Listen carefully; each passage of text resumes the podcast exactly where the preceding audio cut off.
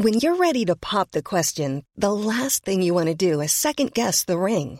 At Bluenile.com, you can design a one-of-a-kind ring with the ease and convenience of shopping online. Choose your diamond and setting. When you find the one, you'll get it delivered right to your door. Go to Bluenile.com and use promo code LISTEN to get $50 off your purchase of $500 or more. That's code LISTEN at Bluenile.com for $50 off your purchase. Bluenile.com code LISTEN. Parle beaucoup de terrorisme, on parle de guerre contre le terrorisme, mais bien souvent les concepts sont mélangés et le terrorisme est euh, abordé de manière fausse et erronée. Raison pour laquelle Conflit vous propose un cours d'analyse du terrorisme réalisé par Daniel Dory, docteur en géographie, maître de conférences à l'Université de La Rochelle, qui a consacré l'essentiel de sa carrière à l'analyse du fait terroriste. Dans ce cours, vous allez découvrir comment fonctionne le terrorisme, à quoi il sert. Vous découvrirez également de nombreux exemples historiques, car le terrorisme ne se limite pas à la question de l'islamisme et du djihadisme. Un cours de 5 heures divisé en 11 vidéos avec des documents, avec des textes, avec des cartes afin de pouvoir aborder le terrorisme sous l'angle réaliste, afin de pouvoir décrypter l'actualité et de ne pas se laisser enfumer par l'ensemble des idées reçues. Un cours à retrouver sur notre site internet revueconflit.com. Nous vous proposons ici l'introduction de ce cours. Si vous souhaitez accéder à l'intégralité du cours, vous pouvez le retrouver sur le site internet de Conflit. Très bonne écoute. Nous allons euh, commencer euh, maintenant un cours sur le terrorisme qui euh, est destiné à donner les bases des, des connaissances sur le sujet à euh, un auditoire, un public euh, suffisamment vaste, donc on ne rentrera pas dans des détails techniques euh, très compliqués, mais cela dit, l'objectif de ces douze leçons est de parvenir à ce que vous disposiez des éléments essentiels pour comprendre le terrorisme. Et vous allez voir que le terrorisme qui ressemble un petit peu au football, c'est-à-dire qu'il y a peu de gens qui travaillent vraiment, euh, dans le cas du football, deux fois onze.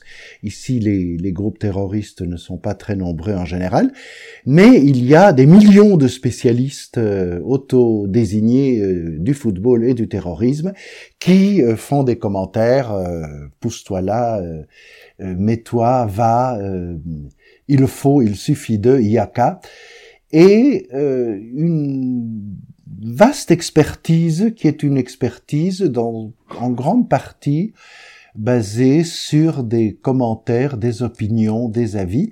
Or, sur le terrorisme, il y a des choses à savoir.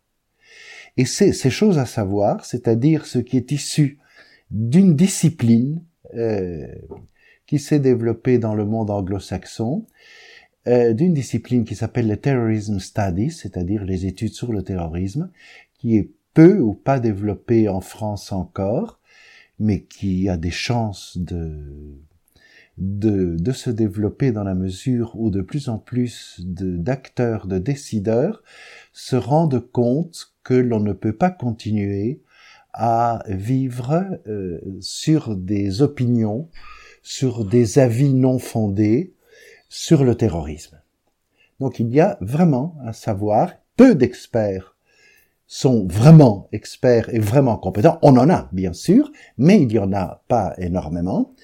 Et ceci est entouré, comme je vous expliquerai après, d'un certain nombre de strates dans la définition qui font que travailler sur le terrorisme suppose de commencer par définir ce dont on parle, ce qui est l'objet d'une des prochaines leçons.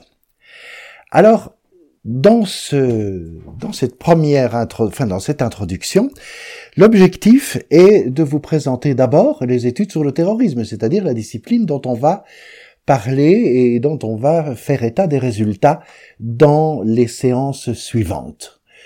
Les terrorism studies se sont développés à partir des années 1970, euh, fin des années 60, euh, début des années 70, c'est-à-dire c'est extrêmement récent. Pourquoi ça s'est développé? Ça s'est développé à la suite d'une nécessité de désigner d'une part le terrorisme en tant que tel et d'autre part de réagir à un certain nombre d'attentats. Quel est le contexte du développement de Terrorism Studies? Il y en a plusieurs. Il y a d'abord euh, la guerre des six jours. La guerre des six jours va entraîner, euh, comme vous savez, en principe, va entraîner l'occupation des territoires occupés euh, de Cisjordanie, de Gaza, d'une partie du Sinaï, par l'armée israélienne. Et l'armée israélienne va se retrouver après une victoire éclatante en position d'armée d'occupation. Et une armée d'occupation n'est jamais une armée euh, très populaire.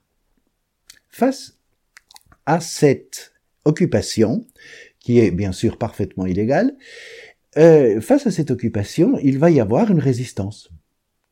Mais il faut stratégiquement empêcher par tous les moyens que cette résistance ne s'appelle une résistance, en relation avec les événements de la Deuxième Guerre mondiale.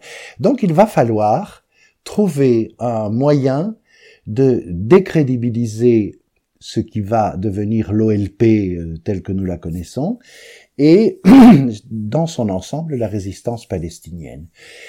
Ça, c'est un des éléments importants de la construction du terrorisme et des études du terrorisme, c'est-à-dire le, le, moyen par la strate polémique dont on parlera après, de euh, définir un ennemi comme étant un ennemi euh, pas comme les autres, c'est-à-dire illégitime, alors qu'il a euh, toutes les caractéristiques d'être un ennemi, j'allais dire, ordinaire, dans la mesure où il résiste à une occupation de son territoire. C'est pourquoi une partie importante des études de, sur le terrorisme va être euh, promue par des centres nord-américains euh, liés à la diaspora. Et les premiers chercheurs euh, qui vont faire les, les, les percées théoriques vont être liés à, euh, à des centres de recherche israéliens ou euh, sont euh, binationaux, que ce soit Hoffman, que ce soit David Rappaport, etc. Et Walter Lacker qui va produire, comme on le verra plus tard, la première histoire du terrorisme.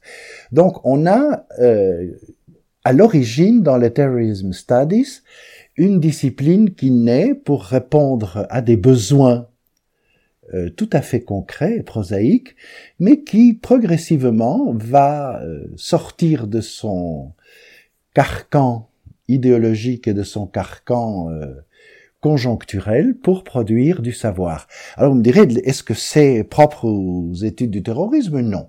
Hein, une grande partie de la sociologie est née sous l'influence de Durkheim, pour euh, répondre aux besoins de l'État français qui instaure euh, la laïcité comme religion laïque et qui instaure aussi euh, l'éducation des valeurs de la République et la Durkheim va être l'un des promoteurs de ce type de euh, moralité par l'intermédiaire de la naissance de cette sociologie-là.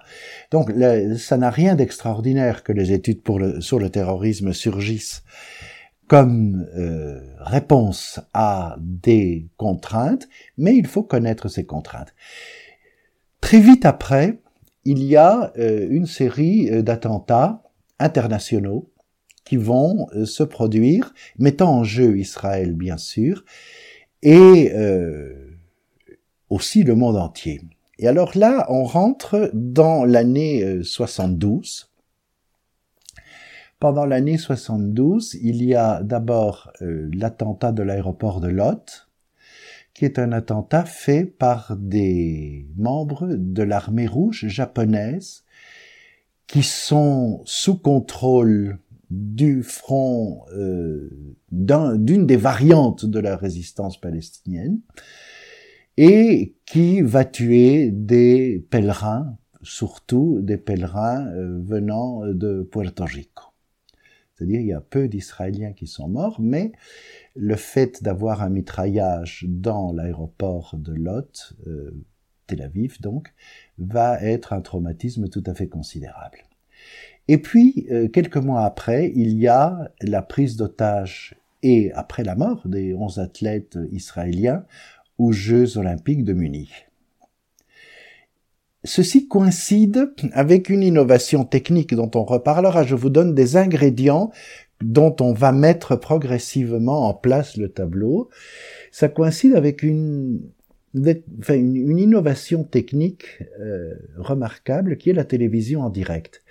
C'est-à-dire que pendant plusieurs heures, jours même, euh, un jour et demi, le monde entier va, qui est le monde entier qui est la télévision, hein, pas les, les pygmées de la forêt tropicale, mais le monde entier qui a euh, la télévision va se trouver euh, soumise à euh, l'exposé télévisuel de cette prise d'otage, qui va se terminer très mal parce que les Allemands vont gérer ça de façon douteuse, et euh, la conjonction d'une prise d'otage internationale par un groupe qui s'appelle Septembre Noir à la suite de euh, l'éviction de l'OLP de la Jordanie en septembre euh, 70, les... le monde entier assiste donc à un événement terroriste. Il y a peu de morts, 10, 11, 12, mais c'est mondial, c'est gravissime, ça affecte l'État d'Israël en Allemagne, ce qui rajoute à la, à la dramaturgie de l'événement. Et donc le gouvernement des États-Unis, euh, par l'intermédiaire de son département de la défense, décide de promouvoir les études sur le terrorisme dans une des fondations, euh, dans euh, une corporation plutôt, qui est très liée à l'appareil politico-militaire américain, qui est la RAND Corporation, qui est basée à Santa Monica, en Californie. Et la RAND va commencer à faire trois choses. La première, établir la première chronologie des attentats. Et vous allez voir que pour travailler sur le terrorisme, on a besoin de chronologie. Deuxièmement, va essayer de définir des politiques antiterroristes euh, à usage des États-Unis d'abord et de euh, d'Israël ensuite et de l'Europe et des alliés de l'OTAN. On est en pleine période de guerre froide. Et si on peut en plus euh, démontrer qu'une grande partie du terrorisme est liée au bloc de l'Est, il va y avoir euh, des ouvrages dans ce sens-là, c'est-à-dire que le terrorisme, la lutte contre le terrorisme, la désignation des terroristes va être un des ingrédients de la guerre froide. Ça, c'est un élément très important aussi à savoir. Et la troisième, euh, le troisième axe de travail de la RAND va être de produire des contrats de recherche spécifiques sur des thèmes précis, par exemple comment finissent les groupes terroristes, comment se produit l'innovation parmi les groupes terroristes, comment sont euh, recrutés et euh, comment se désengagent les individus qui participent des groupes terroristes, bien sûr, il s'agit de savoir qui on désigne comme terroriste. Dans le cas des États-Unis, on n'a pas de doute, très vite, il va y avoir des listes d'organisations terroristes internationales. L'Union européenne a une liste et l'enjeu de, de ces listes, qui sont donc la clé des sanctions que l'on qu'on leur applique, ou bien des, du, du, gel de leurs avoirs bancaires, euh, etc. On verra après que ce n'est pas formidable comme résultat, mais ces listes, euh, la liste du département d'État qui est actualisée tout un certain temps et qui produit des effets médiatiques. Alors dès le moment où une organisation finalement euh, est cooptée par la CIA ou ou le Mossad, ils sortent miraculeusement de la liste des organisations terroristes. Par exemple, le MEC, euh, les Moudjahidines du peuple iranien, qui est un mouvement de lutte contre l'État islamique, qui était soumis à Saddam Hussein, donc c'était pas bien. Et puis après, maintenant sous contrôle largement Mossad, CIA, et donc on les a retirés de la liste. On a retiré des Yéménites de la liste récemment. Enfin, c'est un enjeu politique. Il n'y a pas d'essence du terroriste. On ne naît pas terroriste. Euh, on est terroriste nous y viendrons après, parce que l'on utilise une technique particulière de communication violente, mais on est aussi terroriste parce que l'on est désigné par son ennemi comme ennemi absolu de celui-là. Donc c'est un sujet qui est extrêmement compliqué. Et comme c'est un sujet extrêmement compliqué, je reviens sur ce que je, disais au début, il y a des choses à savoir, et ces choses à savoir, nous allons les exposer progressivement. Donc, il y a les études, les terrorism studies, qui se développent à partir des années 70, 72. Et ce socle de connaissances va s'enrichir euh, considérablement. Qu'est-ce qu'il faut faire pour étudier le terrorisme Fondamentalement, euh, mais progressivement, c'est ce que je vous dis, le résultat d'années et d'années de recherche, il faut commencer par le définir, bien évidemment. C'est la chose la plus difficile. Ça, nous le verrons dans la séance euh, suivante. Il faut le décrire. C'est-à-dire qu'il faut avoir les moyens de, euh, une fois que l'on a défini, les moyens de distinguer ce qui relève du terrorisme de ce qui relève pas du terrorisme et de d'avoir une série de modes opératoires qui effectivement euh, relèvent de cette technique. C'est pas aussi simple que cela paraît. Et ensuite, il faut bien sûr envisager les remèdes, puisque l'étude du terrorisme n'est pas seulement une étude académique. En ce qui me concerne, en tant que scientifique, euh, je participe seulement de l'analyse scientifique du terrorisme. Mais les résultats des études que euh, je fais et que font des collègues dont on parlera dans les dans les cours suivants euh, sont des études qui ont pour vocation, bien sûr, d'éclairer les décideurs qui font des politiques publiques, enfin qui décident des politiques publiques, qui les organisent, et donc qui définissent des d'abord des lois antiterroristes, un cadre juridique, et ensuite des actions qui peuvent être orientées vers la police, vers l'armée, vers la justice, vers la l'autodéfense citoyenne, etc., etc., etc. Pour ça, il faut bien sûr comprendre l'ennemi. Dans ce cas-ci, euh, l'ennemi n'est pas le terrorisme en tant que tel, parce que le terrorisme euh, n'est l'ennemi de personne. Euh, ceux qui sont ennemis sont les terroristes. Et encore faut-il distinguer parmi euh, les gens qui sont nos ennemis, lesquels sont des, euh, terroristes. Et quand je parle d'ennemis, je parle d'une modalité de la guerre. Et ça, c'est un point extrêmement important. Le terrorisme, bien sûr, est illégal et criminel, et même pas gentil, mais le terrorisme est surtout une modalité particulière de la guerre. Et ça, c'est un point importantissime. Pourquoi? Parce que si on définit la guerre dans le sens classique de Clausewitz, c'est-à-dire la guerre, c'est une action violente pour amener l'adversaire à se soumettre à notre volonté. La guerre, c'est ça. De la violence et soumettre l'adversaire notre volonté. La guerre peut avoir plusieurs facettes, d'ailleurs Clausewitz toujours lui, disait bien la guerre est un caméléon. Et les modalités actuelles de la guerre sont des modalités que euh, je synthétise sous la formule du GIAT, G-I-A-T, donc guerre irrégulière. Pourquoi les guerres sont de plus en plus irrégulières C'est-à-dire non plus la guerre classique entre des armées avec des uniformes, avec des déclarations de guerre des ambassadeurs en gants blancs qui déclarent la guerre, puis ensuite il y a des processus violents, ensuite il y a des négociations, ensuite il y a un traité de paix et on repart euh, pour un autre cycle. La guerre euh, régulière qui suppose que des États constitués, des États westphaliens s'affrontent, est progressivement en train de disparaître.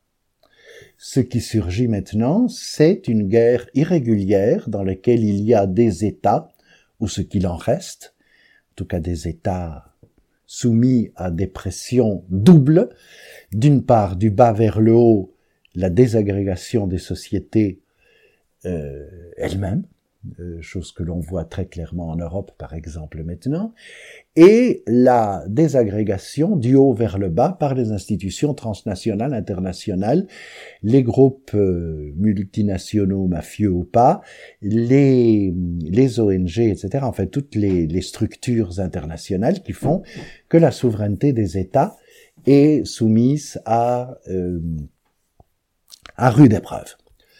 En voie de conséquence, la guerre est irrégulière, c'est-à-dire qu'il y a des organisations non, étatiques qui font euh, le travail de la violence guerrière.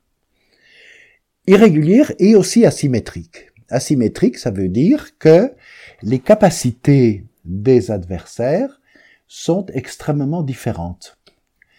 Mais bien sûr, dans la guerre moderne, actuelle, euh, l'asymétrie n'est pas seulement de savoir euh, qui a les meilleurs canons, qui a euh, les sous-marins nucléaires les plus performants, puisque l'enjeu principal n'est plus l'occupation du territoire seulement, c'est très important, mais ce n'est plus cela seulement, c'est l'occupation des consciences. L'important n'est pas tellement de d'anéantir l'ennemi, l'enjeu des batailles, qui sont des batailles de communication, d'information et, quand on parle de communication, de communication violente dont le terrorisme participe, les, les enjeux de ces batailles sont le cerveau des populations. Il est pas nécessaire de tuer des gens qui ne veulent pas se battre.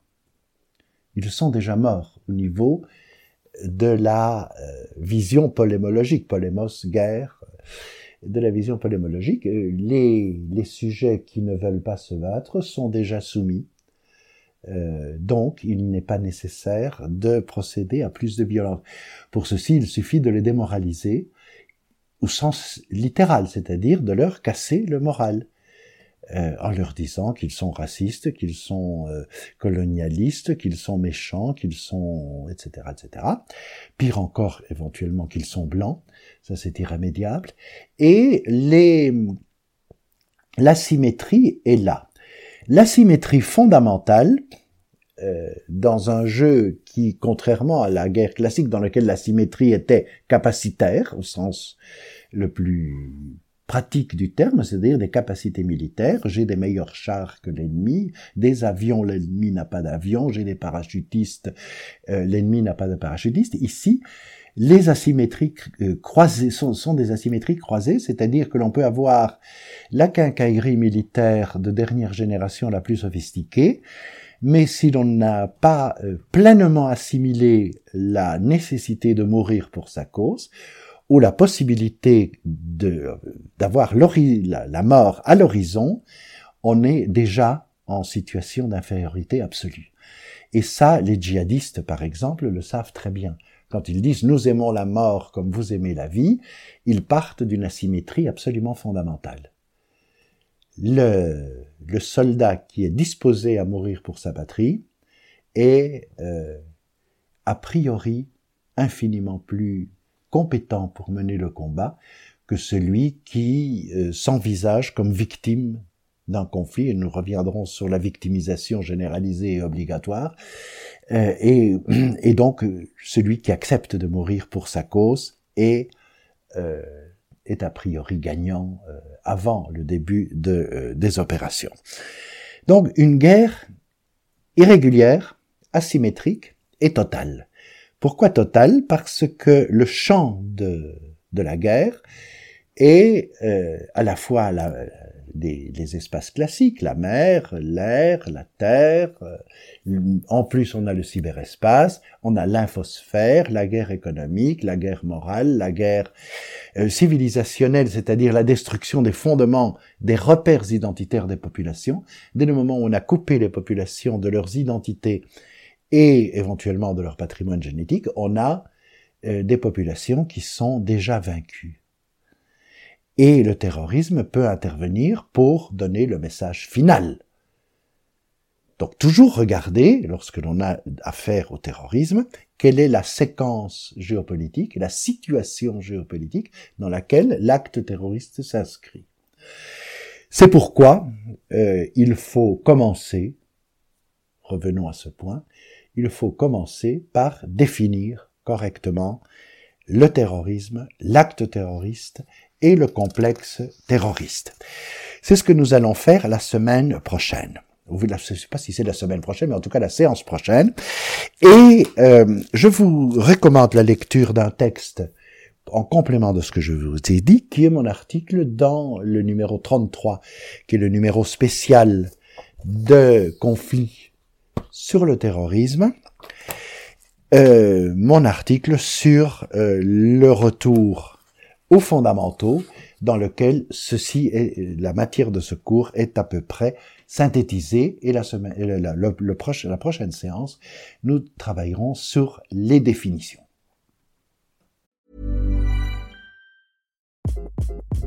Hi, this is Craig Robinson from Ways to Win, and support for this podcast comes from Invesco QQQ the official ETF of the NCAA. Invesco QQQ is proud to sponsor this episode and even prouder to provide access to innovation for the last 25 years. Basketball has had innovations over the years too. We're seeing the game played in new ways every day. Learn more at Invesco.com slash QQQ. Let's rethink possibility. Invesco Distributors, Inc.